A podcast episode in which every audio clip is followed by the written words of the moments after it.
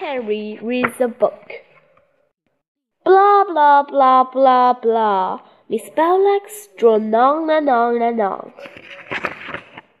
Horrid Henry drew pictures of crocodiles tucking into a juicy bed-like snack in his math book. Snap! Off went her head. Yank! Bye bye leg. Crunch! Tata teeth. Yum yum. Henry's crocodile had a big fat smile on his face. Blah blah blah books, blah blah blah read, blah blah blah prize, blah blah blah. Prize? Horrid Henry stopped stopped struggling. What prize? he shrieked. Don't shout out, Henry, said Miss Meadowlark. Horrid Henry waved his hand and shouted, What prize? Well, Harry, if you'd be paying attention instead of scribbling, you'd know, wouldn't you? said Miss Meadowlark. Horrid Henry scowled. Capital teacher. You're instead enough in what they are saying to ask a question, and suddenly they don't want to answer. So class, as I was saying before, was so rudely interrupted. She glared at her Henry. You have two weeks to read many books as you can for our school reading competition. Whoever reads the most books will win an exciting prize, a very exciting prize. But remember, a book report on every book on your list, please. Oh, a reading competition. Howard Henry slumped on his, in his chair. Piggy, reading was hard, heavy work. Just turning the pages made Henry feel excited. Why couldn't they have? Why couldn't they ever do fun competitions like whose tummy could rumble the loudest? or who shouted out the most in class, or who knew the rudest words. Horrid Henry would win those competitions every time. But no, Miss Meadowlark would never have a fun competition. Well, no way was he taking part in a reading contest. Henry would just have to watch some undeserving, like Clever Claire or Brainy Brian swagger off with the prize smile he said priceless at the back. It was so unfair. What's the prize? shouted Minnie Margaret. Probably something awful like a pencil case, thought Harry, or a bumper pack of school tea towel. Sweets, shouted Greedy Graham. A million pounds, shouted Ralph. Clothes, shouted Gorgeous Gurinder. A skateboard, shouted Aerobic Al. A hamster, said anxious Andrew. Silence, bellowed Miss Meadowlark. The prize is a family ticket to a brand new theme park. Horrid Henry sat up. The theme park. Oh, wow. He loved the theme parks. Rogless, water rides, candy floss. His mean, horrible parents never took him to the theme parks. He dragged him, they dragged him to the museums. They hauled him on hikes. But if he won the competition, they'd have to take them. He had to win that prize. He had to. But how could he win a reading competition without reading any books? To comics account! shouted Ralph. Horrid Henry's heart leaped. He was king of the comic book readers He'd easily win a comic book competition. Miss Meadowlark glared at Ralph with her beady eyes. Of course not, she said. Claire, how many books could, do you think you can read? Fifteen, said Clever Claire. Brian? Eighteen, said Brainy Brian. Nineteen, said Claire. Twenty, said Brian. Howard Henry smiled. Wouldn't they get a shock when he won the prize? He started reading the second he got home. Howard Henry stretched out in the comfy, comfy back black chair and watches on TV. He had plenty of time to read. He starts tomorrow. Tuesday. Oh boy, five new comics. He'd read them first and start on all those books later. Wednesday, whoopee! A Mutant Max TV special. He's definitely get uh, definitely get reading afterwards. Thursday, Ralph both around his great new computer game. Mash them, smash them. Howdy Harry, mash and smash and mash and smash. Friday, young Howdy Harry was executed after his long, hard week. I'll read our returns of books tomorrow, thought Harry. After all, there was loads of time till the competition ended. How many books have you read, Henry? Asked Perfect Peter, looking up from the sofa. Loads, lied Henry. I read five, said Perfect Peter proudly. More than anyone in my class. Goody for you, said Harry. You're just jealous, said Peter. As if I, I'd ever be jealous of you, worm, sneered Harry. He wandered over to the sofa. So what are you reading? The Happy Nappy, said Peter. The Happy Nappy. Choose Peter to read a stupid book like that. What's it, what's it about? asked Harry, snorting. It's great, said Peter. It's all about this nappy. Then he stopped. Wait, I'm not telling you. You just want to find out so I, you can use it in the competition. Well, you're, too, you're too late. Tomorrow is the last day. Only Henry felt as if a danger had been plunged into his heart. This couldn't be. Tomorrow. How had tomorrow sneaked up so fast? What? shrieked Harry. The competition ends tomorrow? Yes, said Peter. You should have started reading sooner.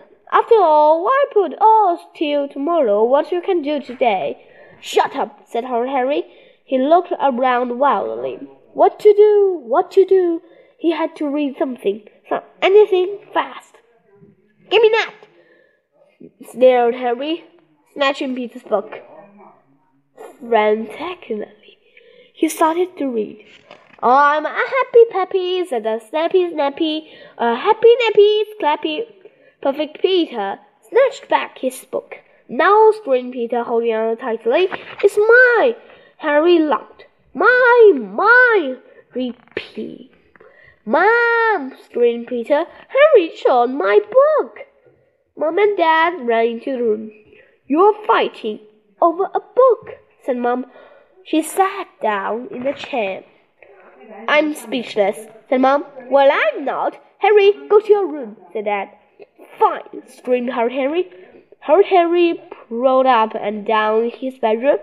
He had to think of something fast. Aha! The room was full of books. He just copied down lots of titles. Pew! Easy peasy. And then suddenly Harry remembered. He had to write. He had to write a book report for every book he read. Rats. Miss Fairfax knew loads and loads of books. She was sure to know the plot of Jack and Kangaroo or the adventures of Terry the Tea Towel. Well, he just had to borrow Peter's list. Hardy Henry sneaked to Peter's room. There was Peter's competition entry in the center of Peter's immaculate desk. Harry read it. Of course, Peter would have the boring and terrible Moscow town. Could he live with the shame of having baby books like the Happy Nappy and Mouse Goes to Town? or his competition entry for day at the theme park, anything. Quickly, Harry copied Peter's list and book report. Whoopee! Now he had five books wheels of this here I come, thought Harry Harry. And then Harry had to face the terrible truth. Peter's books wouldn't win be enough to wouldn't be enough to win. He'd heard Clever Claire at seventeen. If only he didn't have to write those book reports. Why, oh, why do Miss Benedict have to know every book ever, ever written? And suddenly Harry had a brilliant, spectacular idea. It was so brilliant and so simple that Harry was amazed. Of course, there were books that Miss Benedict didn't know, books that hadn't been written yet. Harry Henry grabbed his list. Mouse goes to town. The strange adventures of a mouse in the town. He meets a dog, a cat, and a duck. Why should that poor mouse just go to town? Quickly, Harry began to scribble. Mouse goes to the country. His strange adventures of the mouse in the country. He meets Harry Potts. What's the thing of things they do meet in the country? Harry had no idea. Ah ha! Hurried Henry wrote quickly. He was a sheep and a werewolf. Mouse goes around the world. Mouse discovers that the world is round. Mouse goes to the loo. He shrieked the adventures of one mouse and his puppy. Now, perhaps something a little different. How about a boy and his pig? Why, what could that book be about? thought Harry. Once upon a time there was a boy and his pig. He played together every they played together every day. The pig went oink. Sounds good to me, thought Harry. Then there was a pig and his boy, and of course a boyish pig, a piggish boy, two pigs and boy, two boys and a pig. Heard Henry wrote and wrote and wrote. When he had filled up four pages with the books and reports, and his hand ached from reading, he stopped and counted. Twenty-seven books. Surely that was more than enough.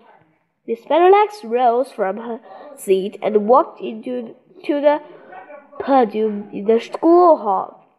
Harry Henry was so excited he could scarcely breathe. He had to win. He was sure to win. Well done, everyone, said Miss Benedict. So many wonderful books read, but sadly, there can only be one winner. Me, thought Harry Henry the winner of the school reading competition, the winner who will be reviving uh, a valuable prize is Harry got ready to leap up. Claire with 28 books. Her Henry sat back down in his seat and clever Claire swaggered up to the podium. If only he'd added three boys to mix and a rhinoceros to his list he had tied for first. It was so unfair, all his hard work for nothing.